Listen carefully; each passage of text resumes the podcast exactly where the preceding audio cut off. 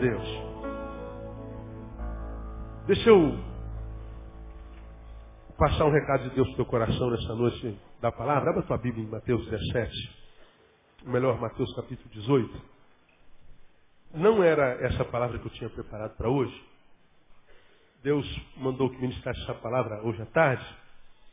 Hoje, hoje nós tivemos o culto matutino, hoje é dia do pastor, para quem não sabe, e nós demos uma palavra sobre exercício pastoral à luz da palavra. E durante a palavra que eu ministrei nessa manhã, eu fiz citação de um versículo que está em Hebreus capítulo 12, versículo 14 e 15. Que antes de ler Mateus capítulo 17, eu quero ler para você, não com você. Deixa a tua Bíblia aberta em Mateus capítulo 17. E, e ouve o que Deus diz aqui. E depois que eu, eu citei esse versículo e fui para o meu gabinete, eu acabo o sermão da manhã, vou para o gabinete, pego o que já está preparado para a noite, faço uma revisão e saio daqui por volta de uma hora, às vezes um pouco mais tarde, todo domingo. E Deus mandou falar sobre perdão hoje. Eu já ministrei sobre perdão aqui alguns anos atrás e fiz uma série de sermões sobre perdão. Uma série que eu vou condensar, vou resumir e vou, vou tentar ministrar a vocês, porque eu acho que é, é plano de Deus que alguém ouça essa palavra hoje. Vocês estão cansados de, de, de me ouvirem e eu creio com toda a minha alma que no meio dessa multidão, aqui sentado, cabem 1.284 pessoas. E além dos que estão do lado de fora, a gente tem aqui em torno de 1.500, às vezes mais do que isso, todo domingo. Eu acredito porque Deus é amor, Ele é Pai, e conhece aquele que nós somos quando não tem ninguém olhando para nós, nós não, não conhecemos esse na vida de cada um, nós não conhecemos nada, na verdade, a respeito de ninguém. A gente imagina conhecer. Nós temos uma noção do que é o outro, agora o que é, é só Deus. Ah, vocês têm aprendido aqui, na minha concepção, toda reunião coletiva é, ela é, ela é holográfica, é uma imagem. Isso aqui é uma, é uma reunião de imagens. Imagens que a gente é, cria para apresentá-la na coletividade. Quando chega no domingo à tarde, o culto da noite, a gente fica já pensando qual a roupa que a gente vai logo mais à noite. Todos nós. Você está deitado, descansando, está almoçando, mas já está pensando que roupa que eu vou logo mais. E algumas das roupas que a gente vai usar, a gente ainda tem que passar, então você fala, pô, se eu for dormir, eu tenho que acordar um pouquinho mais cedo para pegar aquela blusa para ir passar. Acontece com você isso, sim ou não? Acontece. Ninguém vem para a igreja amassado, nem fedido, nem despenteado. Né? Preguei alguns meses atrás, né? nós vivemos o tempo do, do, fim do cabelo duro. Todo mundo tem cabelo liso. Não existe mais black power. Né? Vê lá a negona, cabelo lisinho. Né? Mexe assim, ó, ô oh, glória. Alisada pelo fogo, né? Pelo fogo. Né? Não é o fogo do espírito, é um outro fogo, mas alisa. Então, antes de vir, você passa lá, passa lá no fogo, né? Aquela coisa natural, não pode chover, senão toda a verdade será revelada. Né? A, gente, a gente se fantasia para vir para cá. E a gente olha para o lado, cara, a gente só vê gente bonita, feliz e rica. O couro está de cachecol novo, é cachecol, não diz? É? Cachecol. Isso é chique, a beça, eu acho isso chique, elegante a beça, acho bonito. Cachecol a, a dessa. Aí você fala assim, poxa, que gente chique, que gente bonita, tem cara de rico ou não. A gente olha para o lado, é um mais bonito que o outro, mais cheiroso que o outro. A gente sente o cheiro do outro lá na frente, está todo mundo bem. Aí você que está aí na M, na, na mediocridade, essa outra coisa, é, quebradão, você fala assim, pô, só eu que estou mal aqui, cara. Esse lugar aqui não é para mim não. Todo mundo aqui parece que é feliz, Todo mundo canta bonito, tá todo mundo sorrindo. Viu que coro lindo cantando, pessoal. E a gente diz, só eu que estou ferrado. É, não é. Eu posso afirmar a você que não é só você que está ferrado. É que essa reunião é holográfica, a gente se fantasia para vir para cá. A gente não sabe o que está acontecendo na vida do outro. E o pior, imaginar que o outro não tem problema agrava o nosso. Está todo mundo bem, a gente fala, caraca, só eu que estou assim. A gente se sente pior ainda imaginar que o outro não tem problemas. E é só uma imaginação. Todos nós. Essa é uma reunião de problemáticos. É que a gente não demonstra. Agora, alguns dos nossos problemas, eles são mais graves que outros, porque alguns problemas estão em nós, quando nós os resolvemos, eles vão embora e acabou o problema em nós. Mas alguns que são gerados em nós por um mal que fizeram a nós, geralmente por alguém, que de repente nos acometeu, sei lá, uma traição, uma calúnia, uma difamação, um, sei lá, alguma coisa que fizeram, deixaram de fazer e deveriam ter feito, uma, uma palavra maldita, alguma coisa que aconteceu no trabalho, na faculdade, com o pai, com a mãe, que aconteceu conosco ontem, anteontem, um mês atrás, há dez anos atrás, que embora, enquanto mal cronológico, ele esteja no passado, o reflexo dele está aqui no presente hoje. Está aqui. E quando você fecha os olhos, lembra do mal que aconteceu lá atrás, ele repercute hoje. Como que se ele tivesse acontecido há dois minutos atrás. Cronologicamente o mal ficou lá atrás, está no passado. Mas, emocionalmente, ele, ele transcende o tempo, transcende a cronologia e nos acompanha. Ele vai para a cama conosco, acorda amanhã conosco, vai para o trabalho com a gente, almoça com a gente. E ele vai é, repercutindo, reverberando, frutificando dentro de nós. E esse mal gera amargura. E aí, antes de ler 17 de Mateus, eu leio para você. Segui a paz com todos. E a santificação sem a qual ninguém verá o Senhor. É, uma das, das, das, das verdades nesse versículo é, se alguém pretende ver o Senhor, encontrar-se com o Senhor, e que esse encontro gere trocas vitais, trocas de vida, ou seja, estar na presença de Deus e, e, e, de Deus tirar alguma coisa, de Deus receber alguma coisa, estar na presença de Deus e, e quer que essa presença não seja vã. É como se, estando na presença de Deus, eu estivesse na presença de um Deus de barro, um Deus de bronze, um Deus de madeira, uma imagem. Não. Quem quer entrar na presença de Deus e fazer com que esse encontro vale a pena, ele está dizendo, você precisa seguir a paz com todos. A minha relação com Deus, olha que coisa interessante, depende da minha relação contigo. Seguir a paz com todos e a santificação, sem a qual, paz e santificação, porque a santificação produz paz e a paz nos conduz a ela, então a santificação e a paz é bem dizer a mesma coisa, sem a qual ninguém verá o Senhor, ou seja, não terá experiência é, é, vital. Sem a paz com todos. Quando a gente fala de paz, a gente lembra de outro texto. No que depender de vós, o que, que diz o restante do versículo? Quem se lembra? Tende paz com todos os homens. No que depender de vós, tende paz com todos. Segui a paz com todos. No que depender de vós, tende paz com todos. Porque nem sempre a paz depende da gente. Não, pastor, eu procurei, eu quis é, consertar a coisa, mas ele me virou as costas, me xingou e foi embora. E aí? Você está livre desse negócio. Porque a paz não depende mais de você. Agora, quando depende de nós, ele está dizendo, a gente tem que ter paz com todo mundo. Porque sem essa paz, a nossa relação com Deus se torna uma coisa secundária. É, eu acho que se a gente parasse de pregar aqui, desse a bênção apostólica que fôssemos embora, acho que isso aqui já seria uma realidade para muitos de nós. Porque ela responde, a meu ver, o fracasso da relação com Deus de tantos crentes, de tantas pessoas.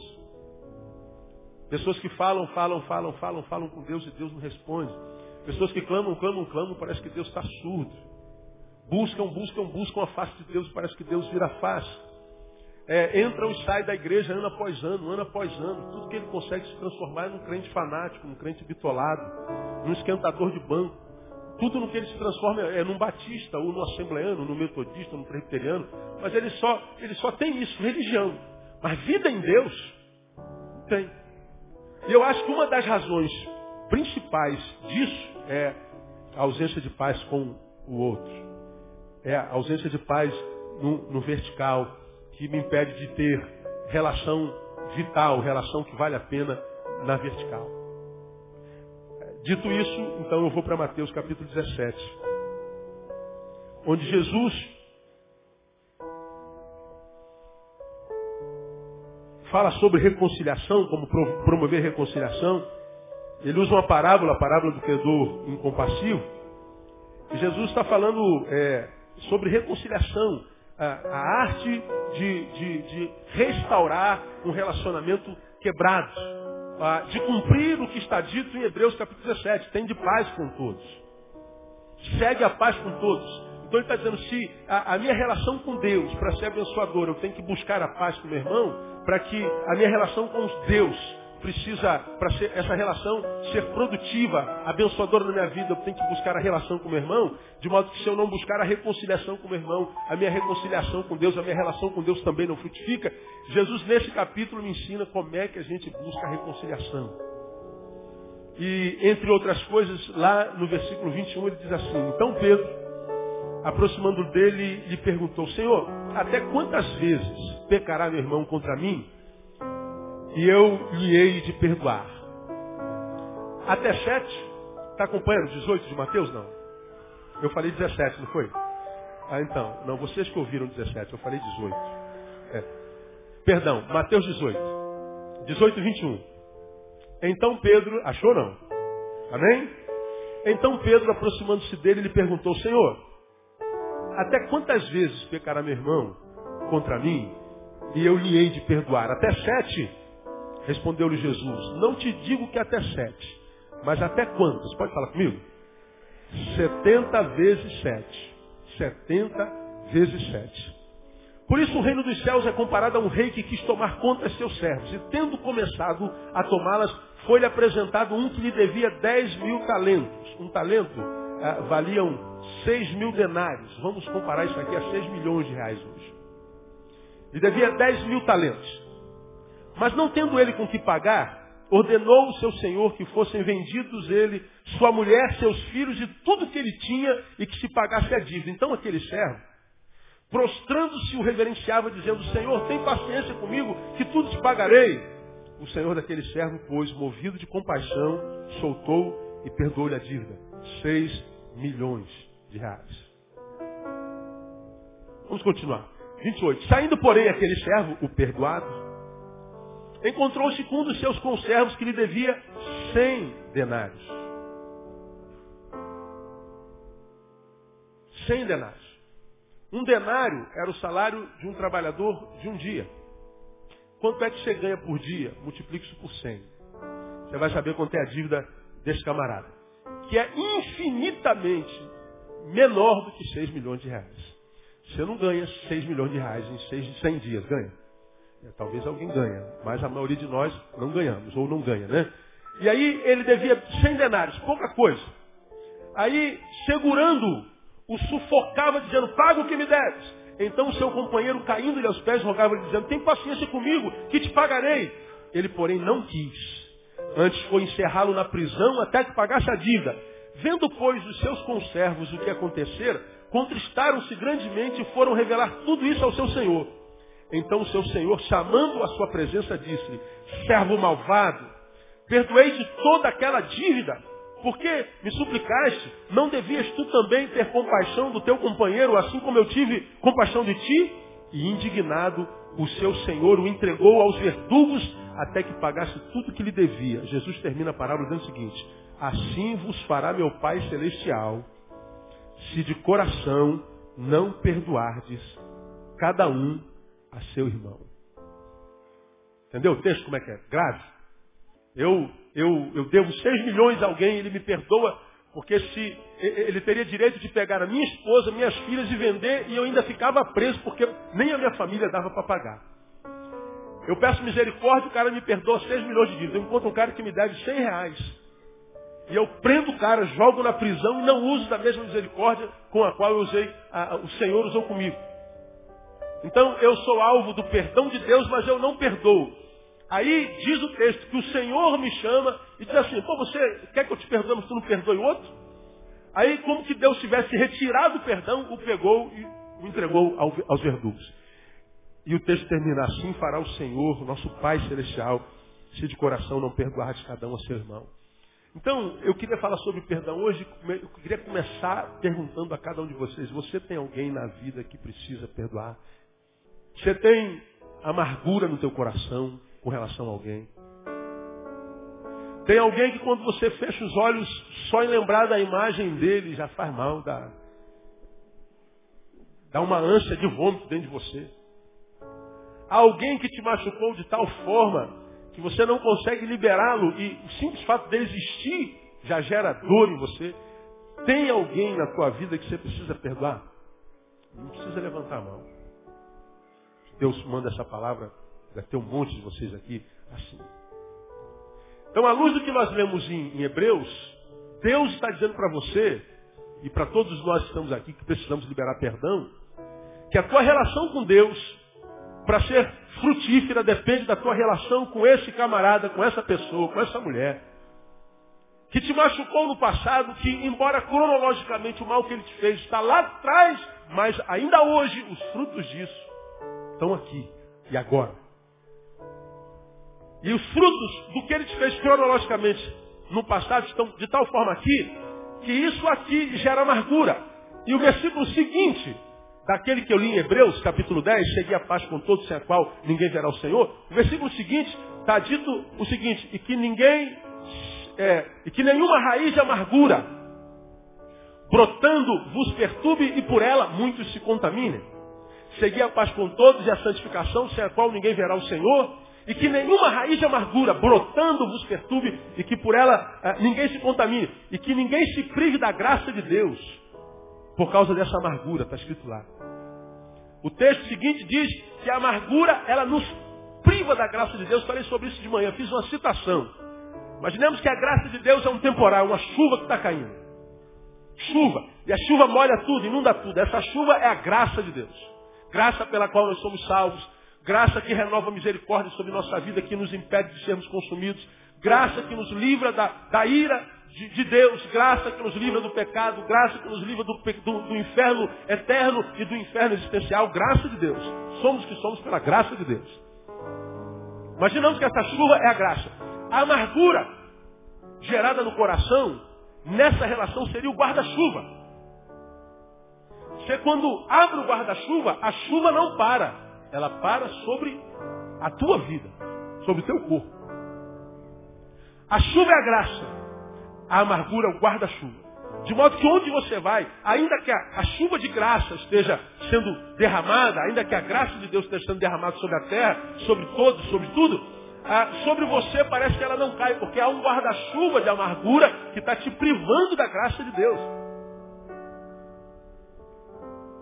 E tem a ver com aquilo que foi plantado lá atrás. Então, eu, eu, eu, eu, entendo que com essa palavra, Deus está acompanhando o sofrimento de alguns de vocês que estão aqui, quem sabe me ouvindo sentado, estão lá no site, aquelas centenas de pessoas que estão no site, e as milhares que ouvem esse sermão a posteriori através de CDs que você pode baixar pelas mensagens, você pode baixar pelo site. Alguém que, quem sabe, está aqui sentado, decepcionado com a vida, porque se decepcionou com o melhor amigo, com o marido amado, com a esposa amada, com sei lá quem, alguém que, que, que era para você, alguém que, que tinha valor, alguém que, que, que, que existia para você, não era qualquer um, era alguém que tinha um lugar de honra no teu coração, na tua história, na tua vida. E esse alguém a quem tu, tu implementou honra e que tu honrou, amando, ele foi, o teu algoz ele te machucou. Pode ter sido o pai, pode ter sido a mãe, o avô, seja lá quem for. Deus sabe em você o que mal ah, foi feito a você. E Deus está falando nessa noite, filho. Ah, vejo que por causa disso a amargura foi plantada no seu coração. E nem comigo você está conseguindo se relacionar de modo que eu percebo que você está decepcionado com a tua fé, está decepcionado com o teu Deus.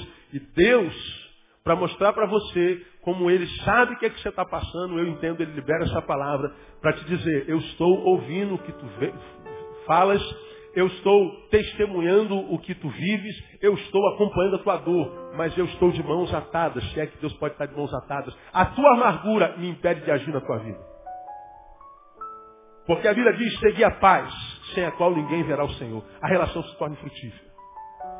Então a pergunta para nós é, precisa perdoar alguém? A tua relação com Deus depende disso. Então, Vamos, vamos pensar o perdão um pouco, porque a gente ouve muito falar de perdão e ouve muita besteira sobre perdão. Vamos ver o que é perdão à luz da Bíblia. Primeiro, per, perdão é aqui na Bíblia Sagrada, que sai da boca de Jesus, é, temos que perdoar. A palavra perdão é o termo carizomai, que traduzido literalmente é ser gracioso com. Implementar graça sobre. Perdoar é agir com graça sobre. E graça todos nós sabemos, aprendemos desde os juniores, lá, garotinho. O que, que é graça? Me digam vocês. Favor o quê? Imerecido. É fazer um favor para alguém que não merece esse favor. É dar a alguém algo que ele não tem mérito para. Quando você vê Paulo falando em Efésios 2, ah, pela graça sois salvos por meio da fé, ele está dizendo, vocês são salvos não é porque merecem. A salvação que Deus outorga a cada um de nós em Jesus na cruz, outorga não por mérito. Nós não merecemos. É um favor que Ele nos faz sem que nós mereçamos. A palavra perdão vem da mesma raiz da palavra graça. Caris. Carisomai.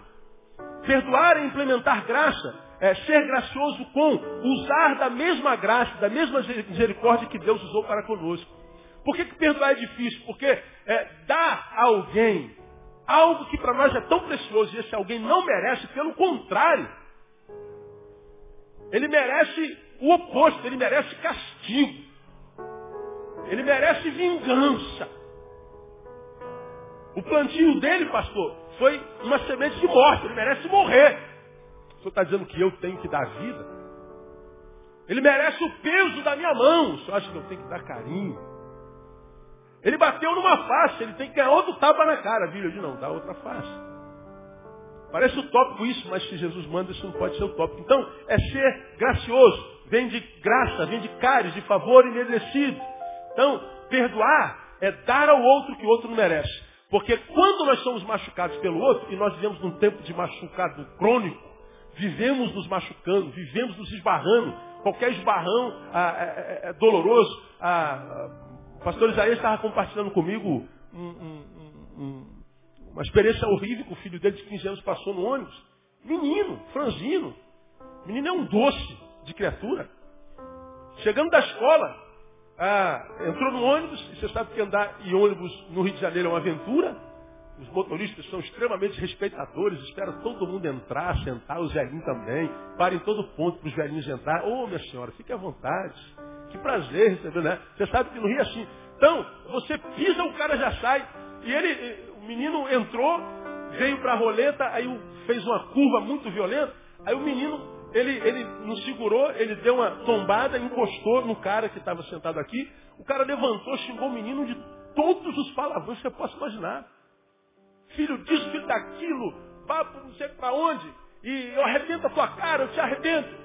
E o menino desse tamaninho, é, quer dizer, desse tamanho, mas é franzino, né, cresceu, é, ficou olhando estupefato, sem entender nada sobre, desculpa, desculpa, cacete, eu vou te arrebentar. E o cara vomitou, botou para fora tudo que tinha dentro do coração dele.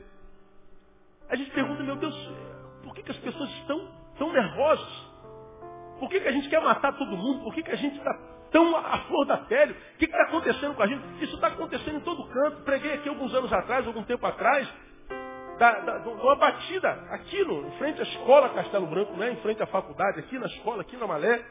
No sinal, um, um carro encostou na traseira do outro, encostou na maçonada, não quebrou nada, foi uma bobeada do motorista traseiro. Aí encostou. Aí o motorista da frente, você vai lembrar disso, um velhinho estava passando de moto. Aí quando começou o vulco, vulco lá, eu parei do outro lado para ficar olhando. Onde estiver o cadáver, se ajunta os abutres. Eu estava como abutre. Né? Lá, saiu o velhinho de trás, já saiu xingando o motorista de carro. O velho, o, o velho vai de bengala, cara. Você dava raiva de vergonha. Né? Aí eu falei, se o cara do outro carro for mal que ele, mata ele. Sai outro velho de uns 70 anos. Ali na briga tinha uns 150 anos, se somasse tudo. Aí o velhinho do carro de trás, você cair, começaram a se xingar, e um deu um soco no outro, e outro no outro. E os dois velhinhos, mais de 70 anos, certamente, cada um, rolando no chão, se sufapando. 70 anos, tinha 150 anos ali brigando. Eu falei, meu Deus, os caras não conseguem nem pegar o netinho mais no colo. Mas a ira gera força para agredir o outro. O que está acontecendo com a gente, meu Deus do céu? Que a gente grita com os filhos, grita com a esposa, grita com todo mundo, berra, chuta o balde, a gente está vivendo a flor da pele, não toque, não pise no meu pé, está me olhando por quê? Está pensando está falando com quem? A gente anda com medo dos outros, a gente fica com medo de todo mundo. Por que, que a gente anda assim, à flor da pele? Porque nós temos tensões, problemas emocionais que não são tratados e grande parte desse problema são gerados pelas dores que nos foram outorgadas no passado. Então, é, liberar graça, é, tratar com graça hoje é coisa rara. A gente quer se vingar. A gente vai sendo machucado todo dia. O primeiro que aparece em ter oportunidade, a gente arrebenta também com ele. A gente põe para fora. Graça não existe. O que existe é desgraça. Vivemos um tempo desgraçado. Tão desgraçado, como preguei alguns domingos atrás, que a gente não lembra da desgraça que aconteceu sexta-feira. E a gente não lembra da desgraça que aconteceu sexta-feira porque não aconteceram mais desgraças, não é porque no sábado aconteceram tantas outras, hoje domingo aconteceram tantas outras, que a gente, por causa das desgraças que acontecem todos os dias, a gente não se lembra da desgraça de ontem. A gente esquece a desgraça de ontem por causa da desgraça de hoje. E nós vamos sobrevivendo, não vivendo mais, sobrevivendo de desgraça em desgraça. Agora, quando a dor é gerada por aquele a quem a gente ama, isso vai lá no, no profundo do nosso ser. E a pessoa tem essa capacidade de se amargurar. Aí você tem que perdoar. O que é perdoar? Perdoar é, é dar a ele o que ele não merece. É exatamente o oposto do que a gente acha que ele merece. Agora é fácil? Pelo amor de Deus. Perdoar não é, nunca foi nunca será fácil. Mas se Jesus diz que a gente pode perdoar, perdoar também não é impossível. E esse perdão é fundamental para aquele que pretende se relacionar com Deus e fazer dessa relação uma relação que vale a pena. Relacionar-se com Deus e receber a vida de Deus. Vida que Ele prometeu desde sempre. Eu vim para que vocês tenham vida e vida o quê? Com abundância. Cadê a vida abundante na vida das pessoas? Seria Deus mentido? Seria Deus um falador? Um palrador? Um mentiroso? Não. Bíblia diz, passarão os céus e a terra, mas a minha palavra nunca passará. Aquele que prometeu, diz a sua palavra, é fiel para cumprir. Ele não pode mentir, ele não pode ser tentado pela mentira. Então, se ele prometeu vida, cadê a vida na vida dos homens? É, a gente não vê, pastor. Por quê? Porque Deus não cumpre a promessa, não, porque os homens não estão preparados para receber vida. Esse texto diz que a minha relação com ele depende da minha relação contigo. A minha relação vertical depende da minha relação horizontal. Então eu preciso aprender a perdoar. Então, isso já é uma verdade que você não pode mais contestar. Agora, eu quero mostrar algumas realidades práticas. Por que, que eu preciso perdoar? Não devo perdoar. Preciso. Você que está aqui, meu irmão, minha irmã, é, receba essa palavra como uma declaração do amor de Deus por tua vida. Deus ama você. Posso ouvir um glória a Deus aí? Diga, irmão, que está do seu lado, Deus ama você com amor eterno. Diga, Deus é bom. Diga sempre bom. Ele é bom e Ele nos ama. E essa palavra é uma declaração do amor. Por que, que eu preciso perdoar? Você ah, que está aqui há algum tempo já, já ouviu isso, mas Deus está falando com alguém nessa noite. Por que, que eu preciso perdoar? Vamos a 2 Coríntios capítulo 2. Vamos ter que correr, viu? 2 Coríntios capítulo 2. Nós temos a primeira razão pela qual nós devemos perdoar. São realidades práticas. 2 Coríntios 2, 5 diz o seguinte: Ora, se alguém tem causado tristeza, não me tem contristado a mim, mas em parte, para não ser severo demais, a todos vós. Basta tal a repreensão feita pela maioria. De maneira que, pelo contrário, deveis antes perdoar-lhe e consolá-lo. Tem alguém causado tristeza? Deveis antes perdoar-lhe e consolá-lo, para que ele não seja devorado por excessiva tristeza. Ou seja, a tristeza é um devorador. Né? Pelo que vos rogo que confirmeis para com ele o vosso amor. É, pois, para isso também que escrevi, para por esta prova saber se sois obedientes em tudo. E a quem perdoardes alguma coisa, também eu. Pois o que eu também perdoei, se é que alguma coisa tenho perdoado, por causa de vós o fiz na presença de Cristo. E por que que Paulo perdoou? Ele diz no final, para que Satanás não leve vantagem sobre nós. Repita por mim, para que Satanás não leve vantagem sobre nós. Meu irmão, lutar com o diabo em santidade já não é fácil. Ele é o nosso adversário, anda ao nosso redor buscando quem possa tragar. Tragar, você já me ouviu falar sobre isso aqui. Lembra de um cigarro? O sujeito está tragando um cigarro. Quando o sujeito dá um trago, aquele cigarro que era inteiriço, ele vai se transformando em cinza. Ele vai sendo consumido e as suas cinzas vão sendo jogadas na terra, ao chão. A Bíblia diz que o Satanás está ao nosso redor querendo transformar a gente em cinzas. Roubar a nossa vida. Ele é aquele que veio para matar, roubar e destruir. Você já aprendeu que o diabo mata sem tirar a existência. Ele mata você e deixa você vivendo 200 anos. Mas vivendo uma vida sem vida. Uma vida maldita. E esse texto está dizendo, Paulo, não permita que a tristeza devore a tua vida. Perdoe aquele que te causou tristeza. Faça isso para que você não seja devorado pela tristeza e mais, para que Satanás não leve vantagem sobre você. Então eu preciso perdoar, porque não fazê-lo é alimentar o meu devorador. Quando eu não perdoo, essa amargura que é gerada, porque eu não consigo perdoar, é comida para Satanás.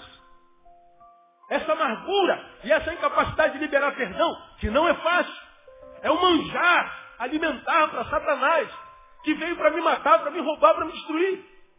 Mas a despeito de sabermos que ele veio para isso, a Bíblia diz que quando nós estamos em Cristo, aquele que é nascido de Deus, o maligno não toca. Mas a despeito disso, se a, a, a minha relação é, horizontal, ela, ela, ela, ela não está legal, eu não tenho paz com todos, eu não busco a paz com todos, quando depende de mim, essa, essa tristeza que me devora, além de me devorar, alimenta o meu inimigo. Então perdoar não é questão de, de vontade, da volição ou não, é, passa pela inteligência. Você diz, mas pastor, não vou perdoar, não vou ficar nesse prejuízo. Pois é, você está no prejuízo. Está no prejuízo, porque não liberar, por causa do orgulho, por causa da dor, por causa da incapacidade, por causa sei lá do quê, é estar alimentando aquele que é maior do que aquele que te fez mal. É estar alimentando Satanás. E eu já disse aqui que Satanás, ele, ele, ele tem o tamanho que a gente transforma. Para uns, Satanás é um gigante, para outros, Satanás é uma pulga. Você já aprendeu aqui, que lá no Gênesis, quando Deus diz da maldição da serpente, Deus não amaldiçoou nem o homem, nem a mulher. A mulher disse, com dor terás filhos, o homem disse, com, com suor do teu rosto trabalharás, a terra ah, para que você coma, e, e, e, com dor terás filhos, disse para a mulher. E para a serpente disse assim, ó, sobre é, é, o, o pó da terra, do pó da terra te alimentarás. Às vezes quando a gente ouve alguém dizendo que comer, a, a, maldição da serpente foi comer pó da terra. Cobra não come pó. Cobra come bicho. A cobra se arrasta. Agora, como a Bíblia diz, se alimentarás do pó da terra, não está falando da cobrinha. Não está falando da serpentezinha, está falando daquele que ela representa. A maldição foi sobre Satanás. Ele se alimentaria do pó da terra. O que Gênesis queria dizer é, o autor de Gênesis queria dizer, é, a terra é por onde eu e você passamos. E à medida que a gente vai passando, a poeira vai subindo. O pó da terra é a produção dos meus pés. O pó da terra é a produção da minha vida. O texto lá diz que Satanás sobreviveria do que eu produzisse. A gente vai passando pelo caminho e vai produzindo. E Satanás se alimenta do que eu produzo. Por que, que Satanás toma corpos, os corpos das pessoas? Porque Satanás só é e se percebe quando está em nós. Ele se sente vivo quando está incorporado, quando está em figura corpórea. Porque senão ele é espírito, sopro. Ele não pode sentir, ele não pode perceber. Ele ama estar dentro, porque ele se sente vivo, ele se percebe e é percebido.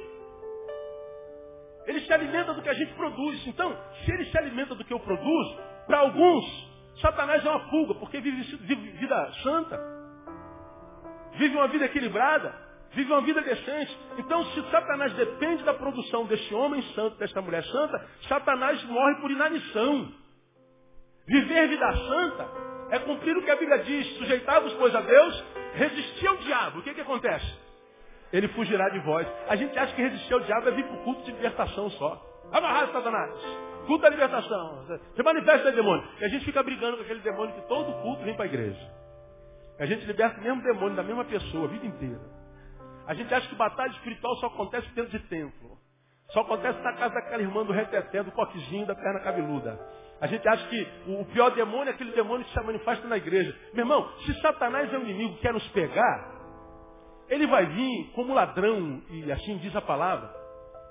Agora, tu pega esse, ladrão, esse, esse, esse, esse demônio da igreja, a gente diz, demônio se manifesta, ele dá um pulo lá. Oh, é o inimigo se manifestando. O demônio vão é aquele que é demônio e está agindo na nossa vida, a gente nem sabe que ele está lá.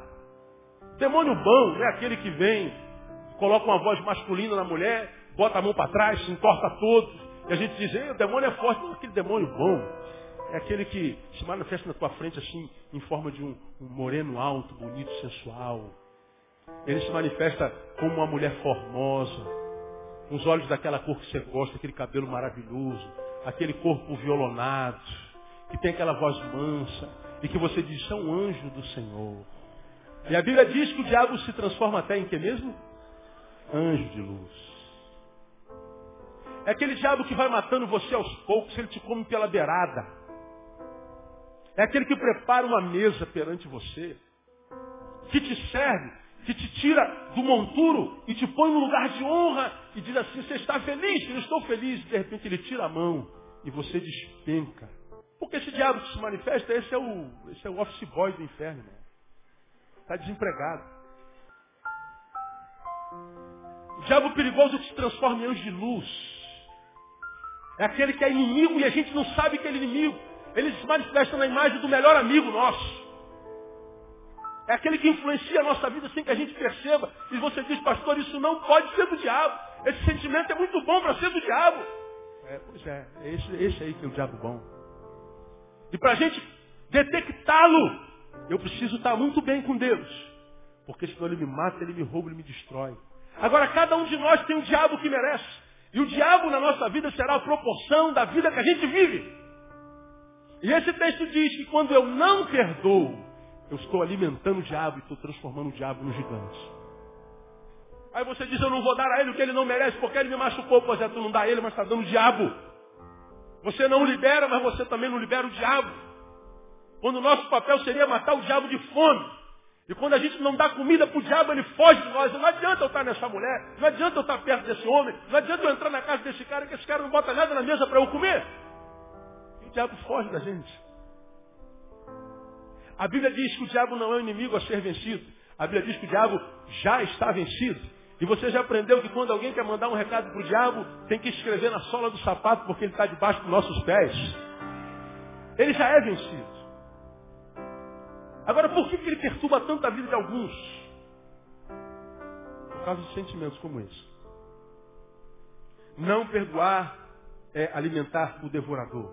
Mas, quando a gente lê Mateus 18, nós acabamos de ler, nós vemos o Senhor dizendo, ah, ah, respondendo a Pedro, Senhor, a gente tem que perder, perdoar sete vezes? Não, setenta vezes sete. Quatrocentos e?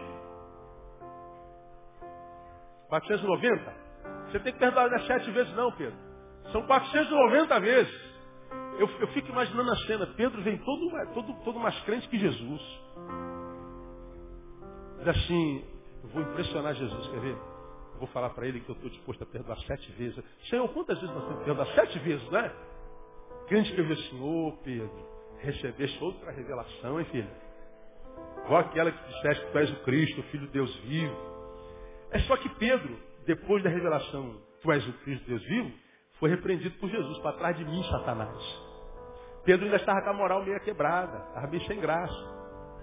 Eu acho que aquele queria impressionar, sete vezes. Sete.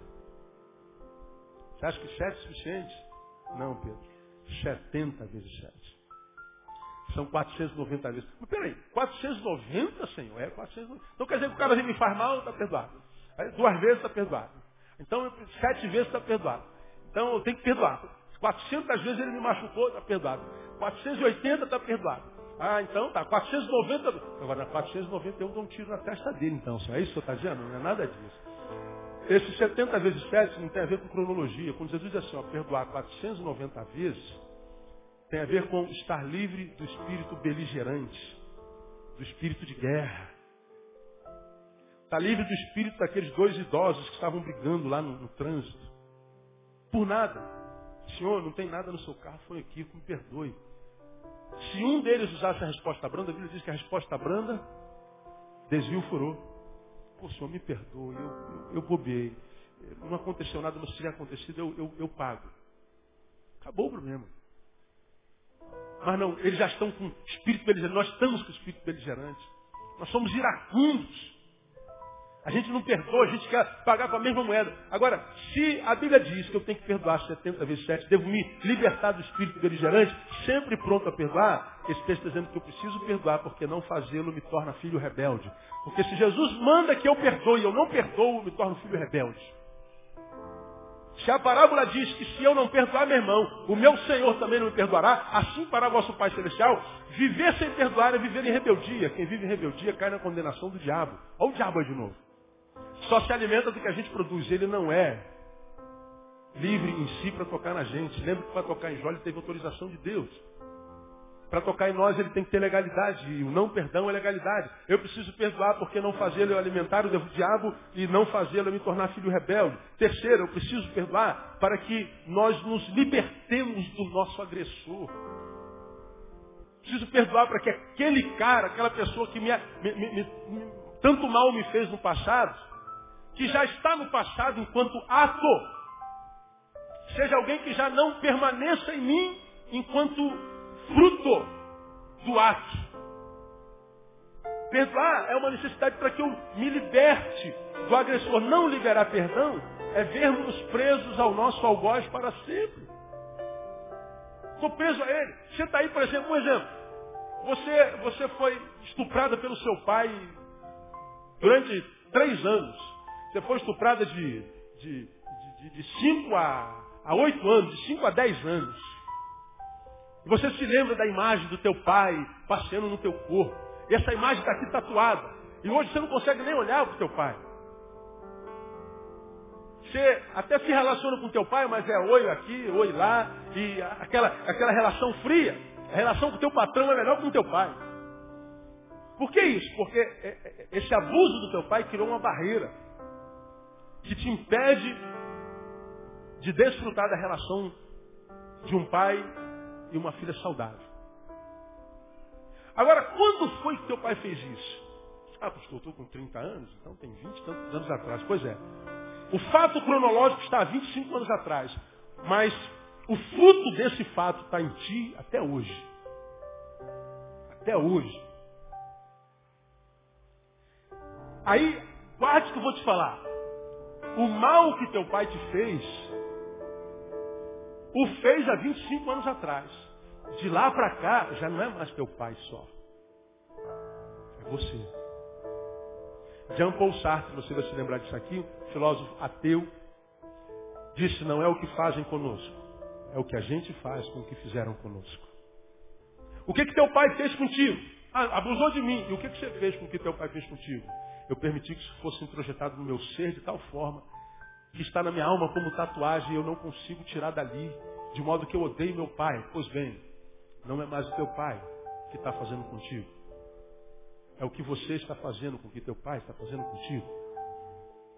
Você vai para a cama todo dia e leva teu pai para a cama. Você dorme com ele.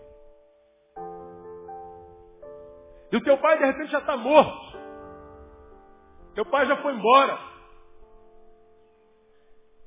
Quem sabe quem te machucou foi teu marido, teu marido já casou de novo, duas vezes.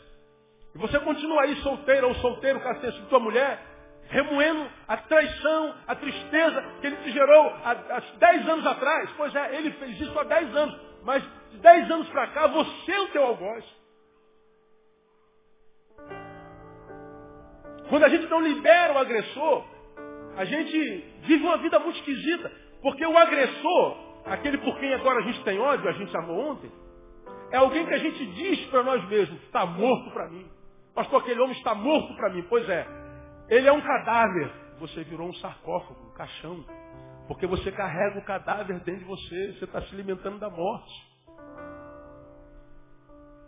Como que alguém se alimenta da morte pode esperar viver uma vida que vale a pena ser vivida? Como? Você está cheio de morte, você tem um cadáver dentro de você. Então a palavra diz, perdoa, enterra logo esse homem. Libera esse homem. Decida liberar, decida perdoar essa noite com a ação do Espírito Santo de Deus. Para que você possa tomar posse da promessa de Jesus, eu vim, para que vocês tenham vida e vida com abundância. Perdoar é libertarmos-nos do agressor. Quem não perdoa se alimenta da morte. Dorme com o inimigo. Leva o inimigo para a cama. Pastor, não é fácil. Ninguém está dizendo que é. Mas não é impossível. Eu me lembro de uma, de uma jovem que eu atendi há uns, há uns três anos atrás. Não tem mais, porque naquela época eu ainda fazia acompanhamento terapêutico. Hoje eu não tenho mais como, não há tempo mais para eu acompanhar. Como é que eu vou atender uma pessoa quatro vezes no mês, uma vez por semana? Não, não tem como, minha agenda não permite mesmo. Mas era uma época em que eu atendia as pessoas e fazia acompanhamento, não só pastoral, mas terapêutico. Eu me lembro de uma, de uma menina de Deus, de Deus, anjo do Senhor, santa, casou. E ela não conseguia, embora tenha casado com um menino de Deus, outro anjo, ela não conseguia ter relação sexual com aquele jovem de jeito nenhum. Um mês depois eles me procuram e falam, pastor, até hoje nós não consumamos nosso casamento, ou seja, não transamos. Tentei descobrir por quê e eles não sabiam por que não conseguiu. Ela não conseguia, ela não conseguia. E ela tinha sonho constante com aranha. Aranha caranguejeira, cheia de, patas e pelos.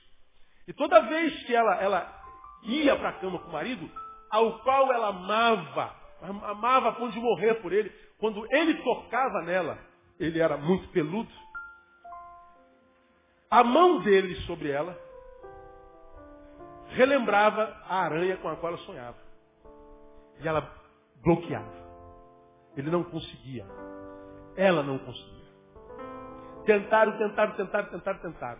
No acompanhamento nós descobrimos que aquela mão cabeluda do marido e o sonho com a aranha constante nada mais era do que a, a, a memória corporal, a memória que, que estava é, é nela, mas no inconsciente, do abuso que ela sofreu do pai há 20 anos atrás, o pai dela era muito cabeludo. E durante toda a infância dela, o pai dizia que ia orar com ela, porque era pastor, e na verdade o alisava. Tocava nas suas partes genitais, e ela sofreu isso durante muito tempo.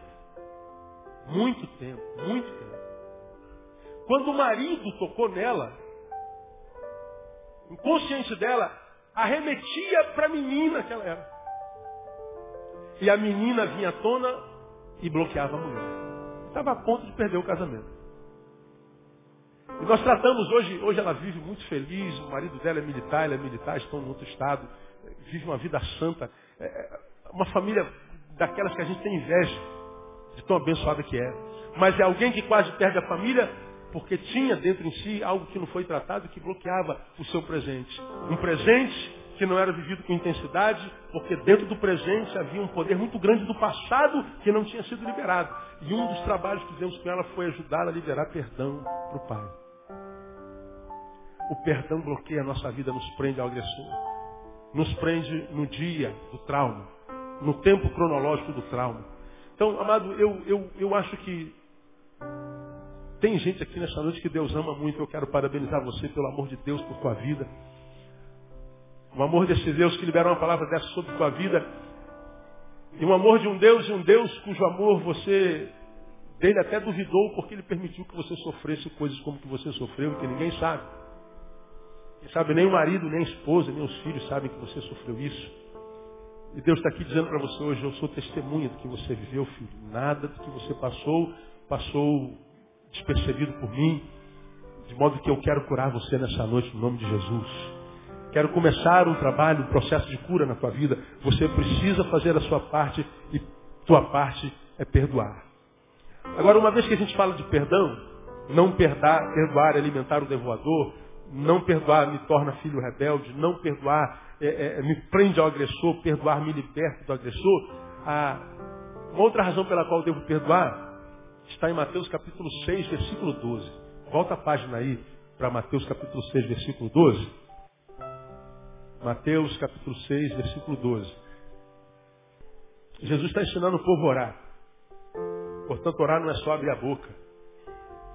Há um enredo da oração, e eu não vou falar sobre oração hoje, mas eu quero falar só sobre uma parte da oração. Está no versículo 12. 6, 12 de Mateus. Jesus diz assim, quando vocês orarem, coloque isso na oração. E perdoa-nos as nossas dívidas. Assim como, pode ler para mim? Pai, perdoa-nos as dívidas, assim como nós perdoamos a quem? Ou seja, faça conosco exatamente o que nós fazemos com os que nos devem. Agora responda para si, se Deus fizer com você, sentir com você, agir com você, da mesma forma que você age com o seu agressor, como é que Deus trataria você? Esse texto é Jesus dizendo, filho, eu vou perdoar você à proporção que você perdoe também.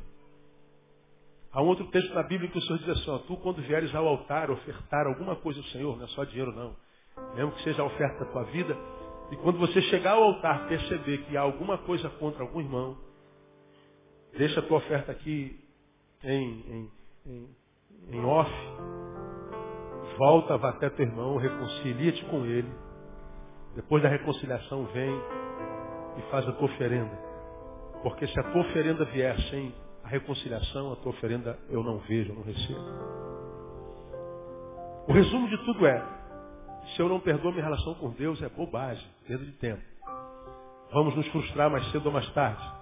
O máximo que acontece com a gente é se tornar religioso. Mas vida em Deus, eu não digo com tristeza, eu não digo com alegria nenhuma, eu digo com tristeza. Na prática, na prática, analisando pelos frutos, frutos, a gente vê Deus na vida de muito poucos crentes. A gente vê muito reteté dentro do templo, muito oba-oba, muito aleluia, muito, muito fogo, muito movimento. Mas é só durante o culto. Quando acaba o culto, durante a semana a gente não vê isso. A gente não vê sorriso no lábio da esposa, brilho nos olhos do marido. A gente não vê simpatia por ele advinda do amigo, do vizinho, do irmão. A gente vê um bando de gente amargurada, uma vida insossa, sem alegria, infeliz, gente feia, mal arrumada, mal amada. É o que a gente vê na igreja em grande escala. Não é crítica, é constatação. Porque relacionar-me com Deus só aqui dentro da igreja é bobagem, irmão. Não é aqui que a vida rola, não é aqui que a vida desenrola. Isso aqui dura duas horas. A vida acontece lá. Eu quero Deus da segunda-feira. Eu quero Deus da sexta-feira à noite, da quarta tarde. Eu quero Deus do tempo do acidente. Eu quero Deus do desemprego. Eu quero Deus da depressão. Eu quero Deus que está comigo num, num, vale. Eu quero Deus que vá comigo para a fornalha. Eu quero Deus do tempo da dor. Eu não quero o templo, Deus do templo só. Eu não quero Deus do ajuntamento. Eu não quero Deus de todos. Eu quero o meu Deus. Eu quero Deus que diz que está comigo todos os dias até a consumação do século. O Deus que disse, olha, você vai passar por uma batalha atroz. Onde está isso? Mil cairão ao teu lado, dez mil à tua direita. Então você vai estar no meio de um mar de defuntos, onze mil pessoas caídas ao teu redor. Mas você não vai ser atingido. Eu quero esse Deus da promessa. Eu quero esse Deus que diz, olha, se por um caminho teus inimigos vierem contra você, por sete caminhos fugirão. Nessa peleja não tereis que pelejar.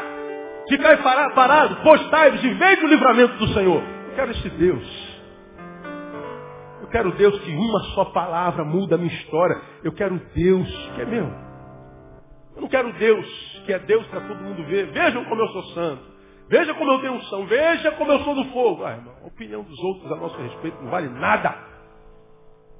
Dizer, cara, que homem abençoado você é, não coloca pão sobre a tua mesa. Não te ajuda a dormir. A opinião do outro não ajuda em nada. Eu quero uma relação com Deus, que é o Criador do universo. Nosso Deus não é de barro, não é de bronze, não é obra das mãos dos homens. Não é uma imagem, nosso Deus é vivo.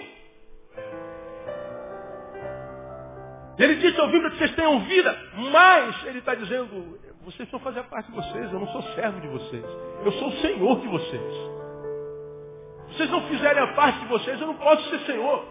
Se o meu povo não for povo, eu não posso ser Deus. Porque eu sou Deus do meu povo. Se você não é meu povo, eu não sou teu Deus. Nossa parte cabe o perdão. Perdoar é uma necessidade. E perdoar não passa pela evolução. Não perdoar geralmente é um problema do ego. A gente não quer ficar para trás. Por que, é tão difícil perdoar então, pastor? Exatamente por isso, porque a, a, o perdão é o oposto da graça. Ele não merece. Quando a gente perdoa, a gente tem a sensação de que a gente é bobo. Você vai perdoar esse homem, minha filha? Você é um idiota mesmo. Você vai perdoar esse cara, meu amigo? Você é um boiola. Você é um frouxo. Tu tinha que ir lá arrebentar a cara dele. É o que ele merece. Mas você vai e age com a mesma graça com a qual Deus agiu com você. Você não merece salvação e Ele te salvou e mandou Jesus na cruz do Calvário para morrer pelo teu pecado. E há uma palavra que vem pela boca do profeta que diz: Contigo está o perdão para que tu sejas temido. Porque fazer violência basta ser um pedaço de carne. A ira te pega e você, tomado pela ira, vai lá e mata. Arrebenta, quebra. Basta ser um idiota. Basta ser um escravo da sua emoção. Fazer violência qualquer tolo faz. Eu quero ver perdoar. Aí tem que ser macho. Tem que ser grande. Tem que lutar contra si. Tem que lutar contra a sua vontade. Tem que ser senhor de si mesmo. Por isso que a Bíblia diz, quer vir após mim, quer que isso seja bom, negue-se a si mesmo. Porque o nosso Deus está dizendo, esfola ele. Ora para que Deus o leve. Peça para ele bater com o carro e morrer. Peça para ele ficar tetraplégico. Pede para ele estar no próximo avião que caia. Pede para ele para o inferno. Usa a linguagem gospel. Crente quando está com raiva fala assim, ó, Deus vai lhe pesar a mão, irmão. Olha o leito. Isso é ira. Ele não tem discurso, ele usa Deus. Deus vai amaldiçoar você. Isso é a vontade que ele tem, isso é uma oração. Mas não se preocupe não, a, a maldição sem causa não encontra pouso. Pode botar teu nome na boca da botija, na boca da coruja, na boca do sapo, na boca do pastor, na boca do apóstolo. Meu irmão, o Espírito do Senhor que habita em você é maior do que aquele que habita neles tudinho. Pode aplaudir o Senhor porque ele é digno. Aleluia.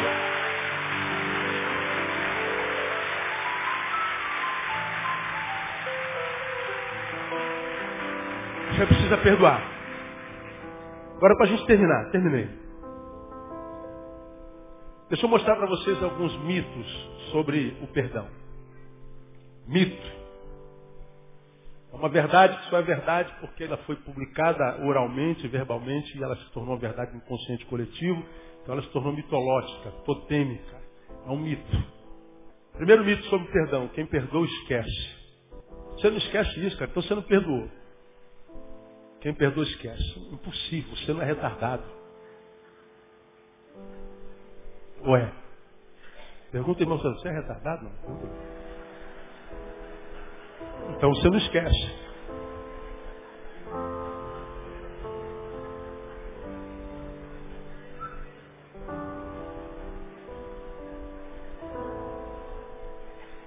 Ama Jesus é, nos perdoou, lá em Isaías 43, 5, diz, dos vossos pecados não me lembrarei mais. É lógico. Só que aquele que disse, dos vossos pecados não me lembrarei mais, ele diz que eu sou o que apago as tuas transgressões. Esse que diz que do vosso pecado não se lembra mais, tem poder para apagar. Eu não tenho poder para apagar a transgressão. Ele apaga e não se lembra mais, mas eu não tenho poder para apagar a transgressão. Então você vai me machucar e eu vou me lembrar do machucado. Mas como é que eu sei que eu te perdoei? Eu lembro, mas não dói mais. É como ferida e cicatriz. Enquanto a cicatriz está aberta, dói. Agora, quando a cicatriz fechou, ficou só a marca, você pode bater. Essa perna aqui um dia saiu do meu corpo. Quatro anos fazendo tratamento. Hoje eu tenho uma cicatriz que vai daqui aqui. Eu posso bater, posso pular numa perna só. Eu me lembro de 11 de setembro de 1986, minha perna solta. Dor inumana. Mas hoje eu olho para a cicatriz e lembro, 11 de setembro de 86. Mas eu lembro, olho para a cicatriz, mas não dói mais. Eu estou curado. Estou sarado. Você vai lembrar do que teu pai te fez e você não vai sentir mais dor. Você vai lembrar do que aquele maldito marido, aquela maldita esposa, aquele maldito amigo, aquele maldito patrão te fizeram, a dor que te geraram, e você vai lembrar disso e não vai mais sentir dor. Você está curado. Você está livre. Então, pastor, eu, eu, eu, eu, eu, eu acho que eu perdoei, mas dizer que eu não perdoei porque eu me lembro ainda. Claro, você não é retardado, agora ainda dói muito. Tira teu sono. Teu passado influencia no teu presente? Não, de jeito nenhum, pastor. Pelo contrário, eu me relaciono até bem com teu pai, então você está curada. Você está livre disso. Satanás vai morrer de fome na tua frente. Vai morrer de raquitismo. Você está livre disso. A quem perdoa esquece impossível. Segundo mito, quem perdoa, confia. Eu posso perdoar você. Não dói mais. Porém, eu não me sinto mais à vontade para me relacionar com você. Aquela intimidade que a gente tinha, a gente tinha porque a nossa relação era uma relação sem traição. Agora a nossa relação é uma relação com traição. Uma relação com é diferente de uma relação sem. Continua a relação, mas muda, mudada. Mutou. Você está perdoado, meu brother. Vá em paz, conte comigo. Mas eu não preciso estar na mesma intimidade. Infelizmente, a minha perna tem uma cicatriz enorme. Continua sendo minha perna. Só que ela é uma perna diferente. Antes de 11 de setembro, né, a, ela era uma perna sem cicatriz. Agora ela é uma perna com cicatriz. A mesma perna, mas mutada. Então você pode perdoar alguém se você voltar a ser amigo íntimo. Você vai voltar na sua casa. Vai com Deus. Ah, então você não me perdoou. Perdoei, claro que eu perdoei. Estou te liberando em paz. Seja feliz, meu irmão. Conta comigo com o que deve é. Mas a gente não precisa ser íntimo. Terceiro mito eu terminei. Quem perdoa, reconstrói intimidade. Pode ser que sim, pode ser que não. Eu conheço gente que perdoa e hoje continua sendo o melhor amigo do outro. Conheço gente que se perdoou e hoje se cumprimenta. Agora, perdoar na verdade é permitir que o outro ressuscite na nossa história.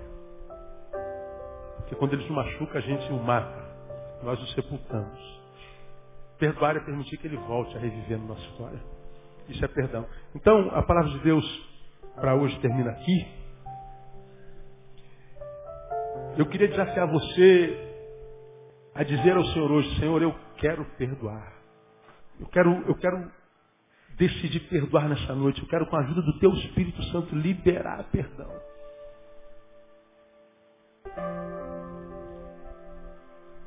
Você precisa querer, ter a disposição de Pastor, mas eu não estou com vontade. Peça ao Senhor essa vontade. Porque eu quero perdoar, porque eu não quero alimentar diabo, eu não quero um diabo grande. Cara. Eu não quero dormir com o meu agressor, eu não quero que o que ele me fez há tantos anos atrás continue aqui. E perdoar, perdoar é tão difícil, perdão é tão difícil, porque você já aprendeu aqui. Perdão é aumentativo da palavra perda. Perdoar é ter uma perda grande. Como nós não fomos criados para perder, a gente não gosta de perder nem jogo de dominó. Perdão. Perda grande. É ficar no prejuízo. Aquele homem que deveria amá-la, a usou. Ele tem uma dívida de amor contigo. Você é credora dele. Liberá-lo é dizer, você não precisa me amar mais. Você está liberado do que você me deve. Porque essa moeda que você tem como dívida dele é uma moeda podre, está matando você. Então quero desafiar você hoje ficar no prejuízo liberar esse homem, liberar essa mulher, liberar esse pai, liberar esse amigo. Liberar que hoje você comece a perdoar, que hoje você comece a permitir que a semente da palavra ministrando nessa noite possa começar a curar a tua relação horizontal para que a tua relação com Deus valha a pena. E a relação horizontal e a vertical, saudades, é exatamente isso aqui, olha para cá. Ó.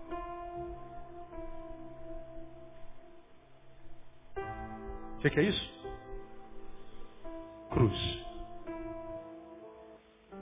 Lá na cruz, Jesus nos capacitou, capacitou para perdoar. Porque lá na cruz nós somos perdoados do nosso pecado. O castigo que nos traria a, a, a maldição, o castigo que nos traria a perdição, se transformou no castigo que nos trouxe a paz. E o castigo que nos traz a paz estava sobre ele. Nele nós somos capacitados para perdoar, na autoridade do Espírito Santo de Deus. Eu queria dar com você que está aqui nessa noite. Que está recebendo essa paz assim, pastor, sou eu. Essa palavra é comigo. Eu durmo com cadáver todo dia. Eu tenho alimentado Satanás todo dia. Eu tenho sido filho rebelde. Eu quero essa paz que excede todo entendimento que eu tenho direito na cruz do Calvário. É o teu caso? Eu quero orar com você hoje.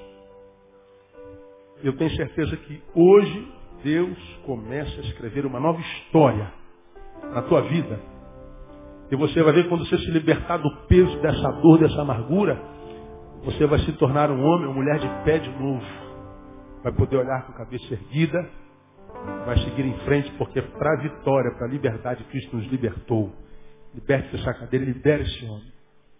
Quer desafiar você a, a vir hoje, aqui, nós vamos orar juntos. Se eu sair daqui, quem sabe, se ciência de coragem diga assim, pai, eu estou ligando para dizer que eu te amo. Não, mas eu não amo meu pai, você é quem pensa. Porque se você não amasse, você não sentiria tanta dor quando se lembra dele. O problema da dor quando o problema é pai e mãe é que você odeia aquele que ama. Ama aquele que você odeia. Você ama o teu pai, mas está odiando esse que você ama. Está odiando aquele que você ama. Você está odiando teu pai, mas você odeia aquele que você ama. Você ama teu pai, mas você o odeia. É um, é um misto de sentimento que nos confunde. Você sinto, meu Deus, eu não amo, mas ama. Você daria a tua vida por um abraço dele, dela.